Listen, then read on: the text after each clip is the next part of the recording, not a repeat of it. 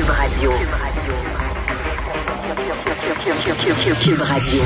En direct à LCN. Salut Richard. Salut Jean-François. Euh, tu voulais parler de cette manifestation contre la vaccination obligatoire là, pour les travailleurs de la santé et de l'éducation. Oui, c'est ça. Alors donc, c'était samedi. Il y avait des milliers de personnes réunies au parc Maisonneuve et c'était organisé entre autres par le collectif infirmières et infirmiers de première ligne du Canada. Je répète, infirmières et infirmiers de première ligne du Canada, s'il y a des gens qui sont pas vaccinés, ils vont pogner la COVID, ils vont aller engorger le système de santé, ils vont se retrouver dans des lits, dans des chambres, mais là, c'est qui qui va être pogné ces gens-là qui vont travailler comme des fous qui vont être débordés? Les infirmiers, les infirmières de première ligne. C'est eux-mêmes. C'est incompréhensible. Et là, il y, a des gens qui disent, c'est Jean-François, il y a des gens, je dis ça, faut pas insulter ces gens-là. faut les écouter parce que derrière leur discours anti-vaccin, il y a beaucoup de d'angoisse, il y a beaucoup de colère, il y a beaucoup de souffrance, il y a beaucoup d'imbécilité. C'est ça qu'il faut dire. C'est surtout ça. Ça n'a pas de sens. Être dans le milieu de la santé, et être contre les vaccins. Mm. C'est comme si c'était propre, puis tu disais, oh, moi, la lecture, c'est pas bon la lecture, pas bon lire des livres. Tu veux devenir médecin, va faire l'école, il y a des tutos sur YouTube. Regarde des tutos sur YouTube. Mais c'est vraiment ah. là. Et on ne sait plus quoi faire avec ces gens-là. On est obligé de les obliger à se faire vacciner. Et des fois, je me dis, récemment, en fait, ce week-end, tu sais qu'il y a deux antivax euh, qui sont décédés, un en Angleterre, un mm. au Texas. C'était des gens qui étaient anti-vaccins et finalement sont morts de ça. Je me dis, ça en prendrait un au Québec. Un anti-vaccin connu, le pas mourir, je souhaite pas la mort de personne, mais qui soit très, très mm. malade et qui fasse un appel en disant, écoutez, finalement, j'étais... Et même ça, même ah ça, c'est ça que j'allais dire, Richard. Même ça, je pense que ça, ça fonctionnera pas. Il y a des gens qui vont dire c'est une mise en scène, c'est pas vrai. Oui, c'est pas la COVID. Écoute, je, je, me souviens, moi, j'ai vu de mes yeux un homme, là, OK, là, dont la, la, fille était une grosse fumeuse, mourait, agonisait d'un cancer du poumon.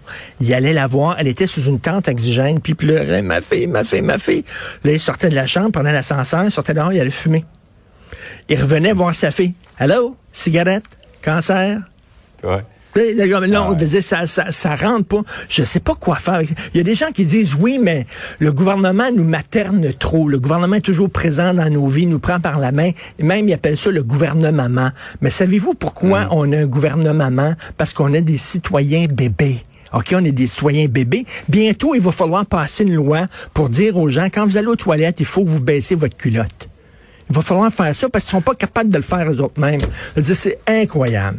Vraiment, comment on peut être dans le milieu de ça?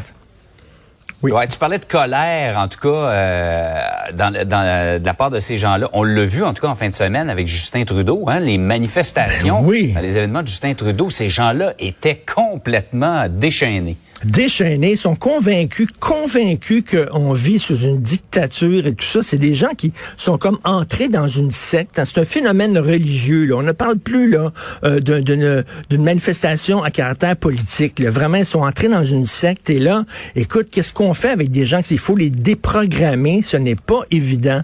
Mais et quand tu es convaincu d'avoir raison euh, et que tu es convaincu de vivre sous une dictature, tu es prêt à tout pour libérer tes enfants, libérer tes proches. Donc, ces gens-là, c'est un mm. danger potentiel. Vraiment, il est temps que cette pandémie-là se termine.